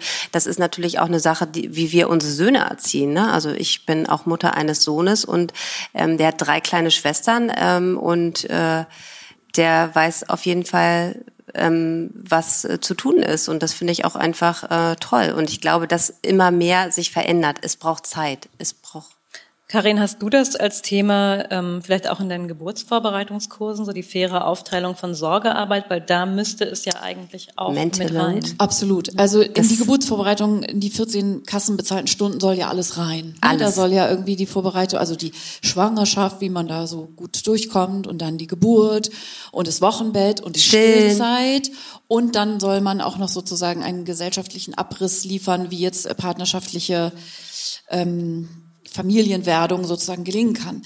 Und dazu gehört sozusagen die neue Vokabel, die man auch erst lernt, wenn man Eltern wird, Mental Load. Und ich habe die immer schon im Geburtsvorbereitungskurs eingeführt. Äh, so und meistens kann, haben die Leute davon vorher noch nie was gehört. Und die Menschen leben ja so ein bisschen in der Illusion. Ich rede jetzt hauptsächlich von erstgebärenden Familien. Natürlich machen wir das alles 50-50. Und wir kommen ja auch hier gemeinsam in den Geburtsvorbereitungskurs. Meistens ist zwei Drittel auch dort der äh, Männer mitgeschleift, ähm, so aus verschiedenen Gründen. Ähm, und wenn ich dann anfange, darüber zu reden, dann spiele ich natürlich mit Klischees, weil man das ja schon irgendwie gut eintüten muss, damit die Leute nicht denken, so, oh, was für eine reaktionäre Tante ist das denn, die jetzt davon ausgeht, dass ich zu Hause nicht die Waschmaschine bedienen kann. So. Ähm, bei den Wolle-Seide-Bodies geht das dann übrigens schon los. Ne? Da kann man das dann ja nämlich beweisen. Ähm, so, und ne, da ist es so ein bisschen mit Augenrollen verbunden, weil die Menschen tatsächlich offenbar, also es wächst eine Generation von Paaren heran, wo sozusagen partnerschaftliche Aufteilung theoretisch selbstverständlich ist, also so. Aber wie das dann in den Alltag transferiert wird, dass es tatsächlich stattfindet. Angefangen zum Beispiel Macht ihr euch vorher schon darüber Gedanken, wie ihr irgendwann dann eine Erwerbsarbeit aufteilen wollt? Und ist euch klar, dass zwei Vollzeiteltern mit einem kleinen Kind, dass das nicht funktioniert? Da kommt dann ja, ja, wieso Vereinbarkeit? Vereinbarkeit das ist ja eine Lüge. Das will man ja aber nicht hören. Weil man kriegt ja sozusagen, also man ist ja schwanger und hat so die Idee, dass man das alles gut unter einen Hut kriegt, weil die anderen machen das ja bestimmt auch so. Und man guckt da dann so wenig hinter die Kulissen und hat da den Realitätsabgleich nicht. Und dann ist der Boden der Realität dann schon manchmal ganz schön hart, auf dem man aufschlägt, dass man irgendwie merkt, äh, Tatsache, das geht ja echt nicht so gut. So, also sprich, in, im Vorwege ist das schon wichtig. Ich merke aber, da sind die Antennen dafür nicht da. Die Leute wollen das wirklich das nicht hören. Das möchte keiner Die hören. wollen auch an ihrem Bild nicht gerüttelt haben. Das, da bin ich so ein bisschen Spaßverderber. So, Spaßbremse. Hebamme. ähm, die schon so von vornherein denen so ein bisschen die Illusion raubt, dass das wirklich ein Thema ist, an dem man permanent, permanent, permanent rumschraubt. So in der Kleinkindzeit um das immer wieder neu auszutarieren. Eins der besten Folgen, die wir je hatten, Mental Load. Ja, klar. Mhm, also. Wundert mich natürlich null, weil das ist ja eine Überraschung. Es kommt dann wirklich so, wie die Hebamme im Geburtsvorbereitungskurs das angekündigt hat, dass man sich über die Espressotassen im Geschirrspüler streitet. Und ähm, ich glaube einfach, wenn du das erste Mal schwanger bist und das Kind hast, man hat so einen gewissen Plan, wie es alles abzulaufen hat. Ne? Also ähm, es wird genau, das Kind kommt mit eins in die Kita oder schon eher oder so. Also man hat genau den Plan, damit ich abgestellt. Zum ersten so. Geburtstag ja. Kita-Platz am 13. Februar. Und ähm, man ist dann, also man hat, also ich finde immer, es kommt alles mit einem Plan und man lässt sie dann immer erstmal, ne? Weil das ist natürlich Klar, man will ja auch nicht gleich. Man will nicht immer gleich so nehmen. Ja, aber es ist ja wirklich so. Es ist einfach so, man hat so genau das vor Augen, äh, ähm, wie das halt zu laufen hat. Wart's mal ab. Und dann ähm, sieht doch die Realität doch immer ein bisschen anders ja. Man, also aus eurer Erzählung klingt ja jetzt ganz stark hervor, ihr macht ja viel mehr als nur medizinische Beratung. Ihr macht ja fast so eine Art Coaching. Manchmal habt das vielleicht auch so paartherapeutische Ansätze. Ähm, du hast ja dich ja auch weitergebildet in dem Bereich, wahrscheinlich aus, aus guten Gründen. Ist äh, das Berufsbild der Hebamme eigentlich auch insgesamt vielfältiger geworden oder war das schon immer ganz bunt? Das war schon immer ganz bunt. Also ich das ist natürlich jetzt noch intensiver geworden, ähm, aber das ist natürlich, wenn du du kommst, du musst dir vorstellen, als Hebamme bist du ja wirklich für eine ähm, sehr lange Zeit mit wie so eine, also bist, triffst Paare auf in, in ihrer intimsten Atmosphäre, wo ja sonst auch ein Freund oder Familie auch gar nicht so unbedingt drin ist. Deshalb, man spürt ja einfach ähm, ganz andere äh, äh, Schwingungen, die man ja von außen gar nicht so kennt. Und deshalb ist man schon auch ein Vermittler. Oft wird ja auch ganz oft gesagt, kannst du ihm das bitte nochmal sagen? Bitte, bitte kannst du ihm das nochmal wirklich erklären, dass das wirklich so ist und warum sagen, das so ist. Oder diese Anordnung, massiert ne? Frau mal ein bisschen. Genau, also das ist so, wir haben ja schon auch so eine Vermittlungsfunktion und ähm, äh, da ist man ja auf so einer, ja, so man ist ja meistens so ein Jahr schon auch miteinander verbunden. Das ist ja dann doch immer ganz schnell ist ein Jahr vorbei, ähm, dass man einfach ähm, unterschiedliche Funktionen als Hebamme hat. Und ich glaube, das war einfach schon immer so. Gerade wenn wir jetzt noch weiter zurückgehen in die Zeit, da kam ja morgens die Hebamme, die hat sozusagen am besten Fall die Frau aufgedeckt und abends kam sie nochmal zum zu. Ja, ja, es war wirklich so, so, ne? Das war einfach und da hat sie auch schon diese äh, deshalb sind wir Hebammen, also es ist auch ein ganz bestimmter Typ, äh, der das macht, der das ja auch. Findest du ganz bestimmter Typ? Ich finde, ich, also wenn ich so habe ich die Frage äh, so für mich jetzt nochmal umgedreht. Was, wie ist überhaupt eine Hebamme? Also im Sinne von vielfältig. Sitzen ja auch ein paar KollegInnen, kann ich ja sogar sagen, also korrekt gendern, weil eine männliche Hebamme auch anwesend ist. Ähm, so unterschiedlich sind Hebammen und ich fand ja auch immer die weil Theresa uns ja hier mehr oder weniger als irgendwelche tausend Sassa-Frauen vorgestellt hat, das ja auch immer sehr attraktiv, dass man innerhalb des Berufes ja sehr unterschiedliche Sachen machen kann. Man kann Geburtshilfe machen, man kann Stillberatung, äh, man kann heutzutage Insta-Hebamme sein. man kann ja alles Mögliche machen. Man kann Bücher schreiben, man kann Firmen gründen, man kann alles Mögliche machen und äh, andere Kolleginnen sind da auch eher so man spezialisiert sich ja auch auf eine Sache auch sehr, ne? Also man guckt Kann halt man, so, ne? Also genau, es gibt ja einfach. Man kann auch je nach Lebensphase, wenn man kleine Kinder hat, arbeitet man anders als in der Zeit davor. Ja, oder auch nicht. Oder auch nicht. ähm, also man, das finde ich schon auch sehr reizvoll. Weil wenn ich, ich bin ja echt schon lange Hebamme, ne? 27 Jahre, oh Gott, ey. Ähm, und also ich hätte mir niemals vorstellen können, das ist ja auch irgendwie so ein Mindset-Ding, Erwerbsbiografie 40 Jahre das gleiche zu machen. Ähm, und trotzdem, also das Dach unter all dem, was ich vielleicht hier und da an Ausflügen mal mache, ist ja immer, ich bin Hebamme. Und das ist auch das, wie ich mich empfinde. Würdet ihr denn heute noch Jüngere oder Ältere, die sich gerade noch mal umorientieren, ermutigen, Hebamme zu werden? Oh Gott, Sissi, sag du.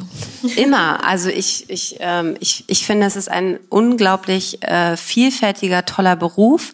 Ähm, die Umstände sind nicht so einfach, aber trotzdem ähm, ist es für mich, ich kann nur für mich ganz persönlich sprechen, dass ich ähm, jeden Tag gerne aufstehe mit diesem Beruf, dass man sich, dass ich mir natürlich aber auch, ähm, so wie du es gerade, äh, ähm, ich habe mir meinen Beruf attraktiv auch gemacht und da muss man sich ja auch mal so ein bisschen sch äh, schlecht, also ich versuche halt mit diesen ganzen anderen Dingen, äh, die ich halt drumherum mache, meine eigentliche Leidenschaft auch mit zu finanzieren.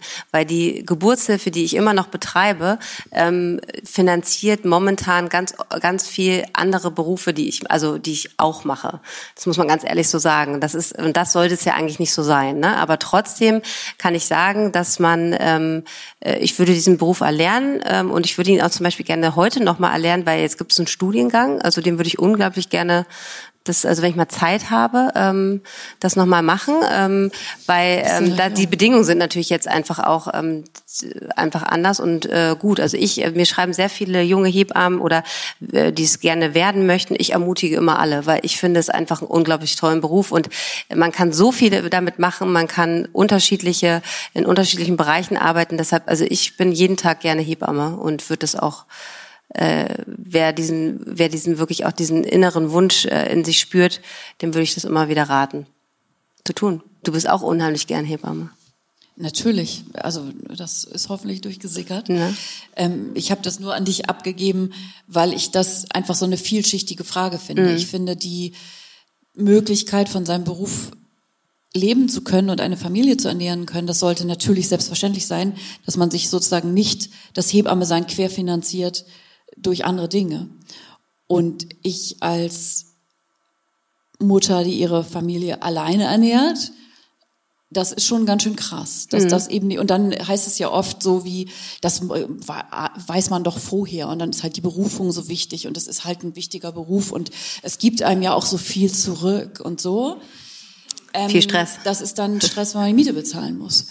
Und ja, und das Problem ist halt bei den Hebammen auch immer so, dass wir uns entschuldigen, für unsere Arbeit Geld zu nehmen. Ja. Na, das fängt ja schon an, ähm, gerade Karin hat ja auch viele Jahre, so wie ich, als Beleghebamme gearbeitet und ähm, man ist ja wirklich Tag und Nacht ähm, erreichbar und ähm, es fällt einen schwer, also ich glaube, es ist auch ein Problem äh, für diese Leistung, dieser Dauerrufbereitschaft auch, ähm, das Geld ähm, zu verlangen, was es einen das auch wert ist. Ne? Also man gibt ja sehr viel auf und ich finde das für mich also über die Jahre ist die Versicherung immer teurer geworden und das immer wieder anzupassen, das ist mir auf jeden Fall total schwer gefallen, das auch zu kommunizieren.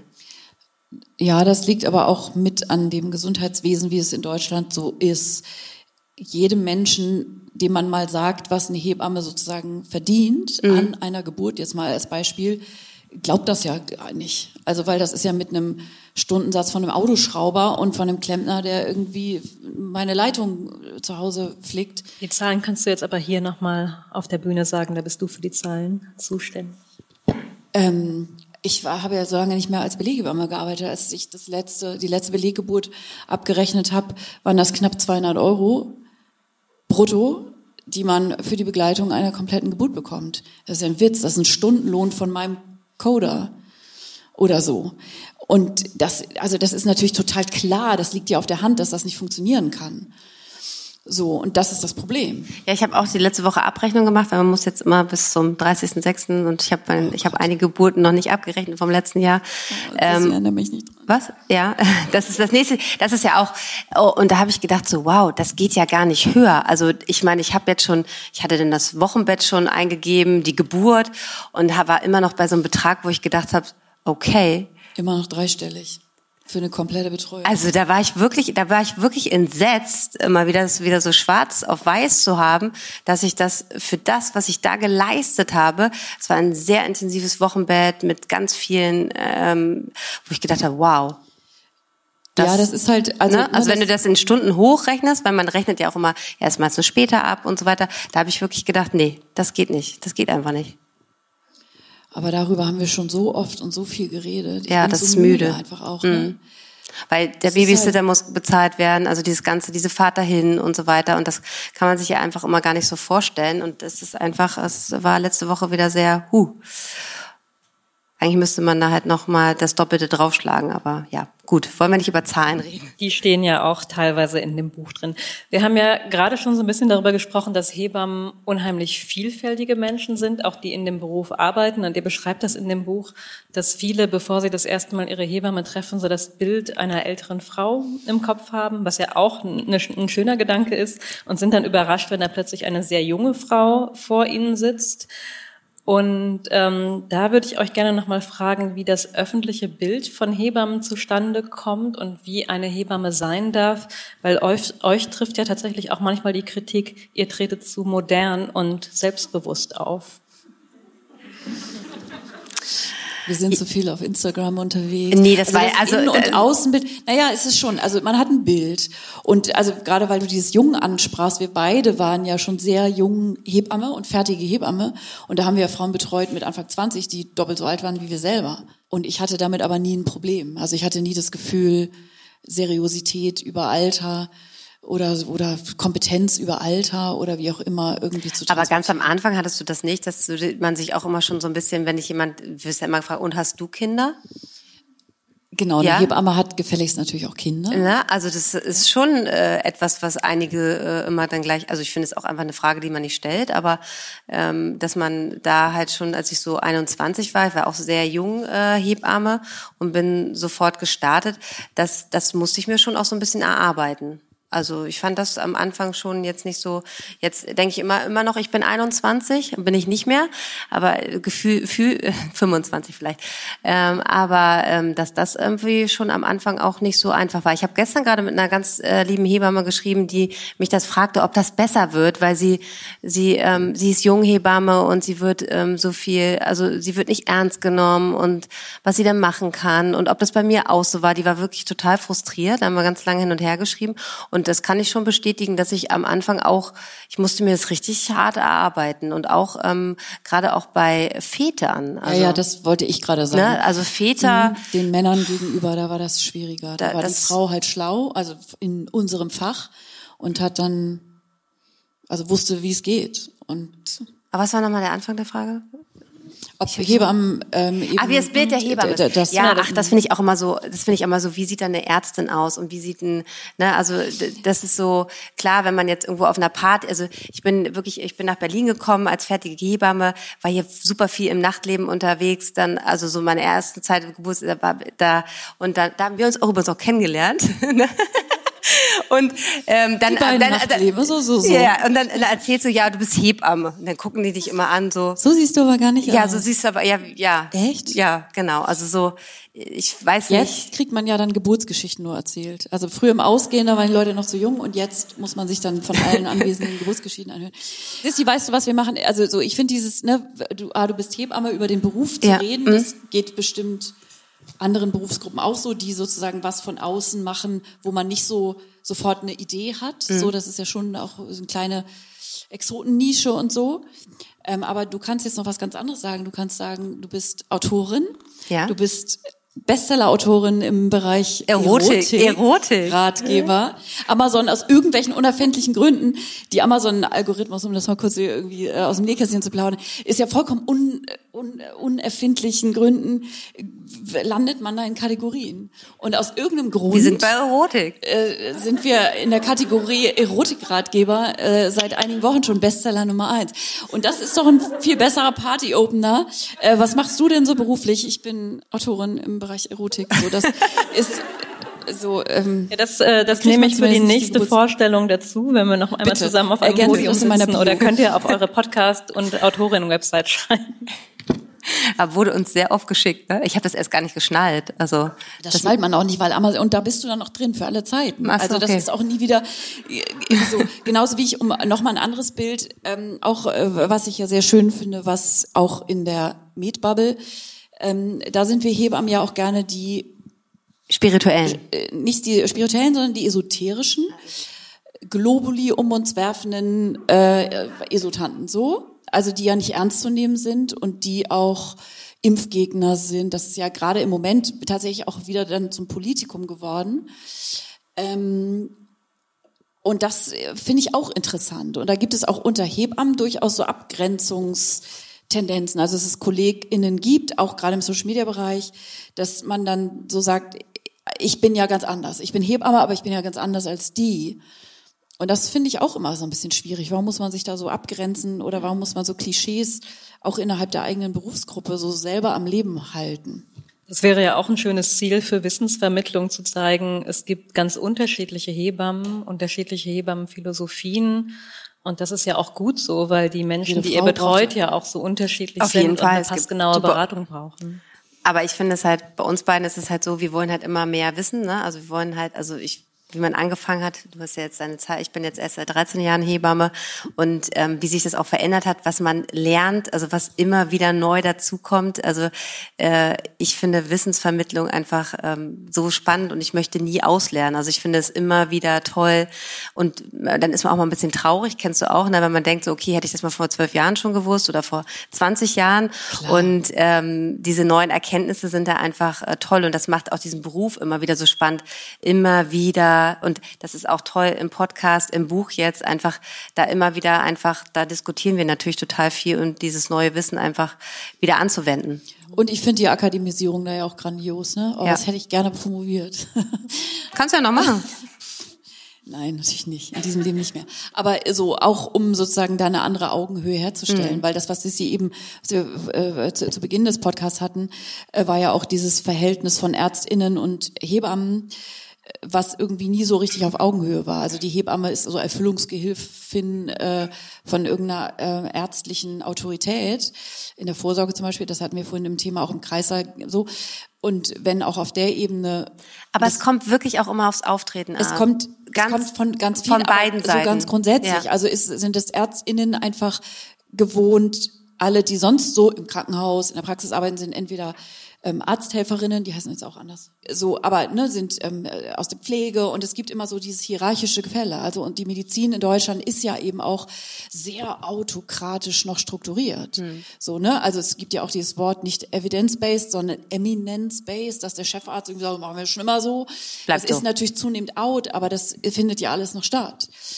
Und ich finde die Akademisierung da einfach grandios, um sowas wie Augenhöhe herzustellen, um einfach ganz klar zu vermitteln, Geburtshilfe ist da einfach aufgehoben, auch in der wissenschaftlichen Welt. Und es sind eben nicht irgendwelche Kräutertanten, die da, also auch Phytotherapie hat natürlich ihre Berechtigung, aber ne, das ist eben, ja, nochmal ein breiteres Kreuz für uns. Ähm, ich nehme jetzt noch mit aus, aus deinen letzten Äußerungen, Sissi, ihr werdet das Buch sehr oft aktualisieren müssen, weil sich das Wissen so schnell verändert und neue, ähm, Jetzt macht Karin erstmal gute Hoffnung neu. genau, das, also das wird abgedatet. Ihr müsst weitere Bücher schreiben, ähm, weiter online aktiv sein, das E-Book aktualisieren. Und bevor wir jetzt ins Publikum gehen, würde ich euch aber nochmal fragen, was fehlt in dem Buch, was hat es nicht mit reingeschafft, was jede Schwangere, die hier im Publikum sitzt, unbedingt wissen sollte? Also wir haben ja, also das Buch ist ja sozusagen aus dem Podcast entstanden und irgendwann war dann sozusagen Deadline, welche Folgen können wir da irgendwie unterbringen. Oder welche Anekdote sollte jede kennen? Also das ist jetzt immer so die schöne Schlussphase, äh, Frage, wo man dann noch irgendwas Was ganz Tolles Tolles aus dem Ärmel sagen. schütteln muss. also ich hoffe, dass diese wichtige Message, auch wenn es gewisse Folgen gibt, die da nicht mehr reingepasst haben, wirklich die ist, die wir rüberbringen wollen, einfach Frauen zu bestärken, dass Kinderkriegen abgefahren und großartig ist und dass alle Frauen auf ihre Weise das wunderbar machen werden. Ja, und was auch ganz wichtig ist, wir wollen einfach bestärken. Ne? Wir wollen einfach euch die Kraft geben, Selbstermächtigung. dass ihr das könnt. Und ähm, deshalb stehen wir da auch so kraftvoll auf diesem Cover drauf. Äh, auch immer noch ein ganz wichtiger Punkt. Wieder die Covergeschichte. Nein, ist aber ganz, ganz wichtig, ne? Das ist einfach, dass Hebammen einfach auch ähm, da ganz kraftvoll stehen können für und äh, wir uns da nicht verstecken müssen. Und deshalb wollten wir das auch gerne so ähm, prägnant da drauf haben.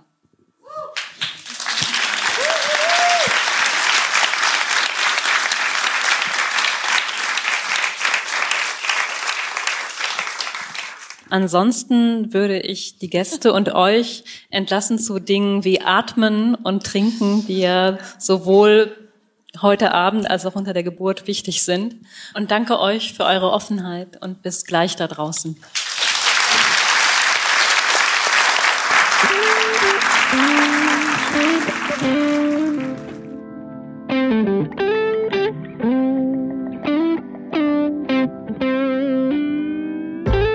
Das war der Hebammsalon mit Sissi und Karin.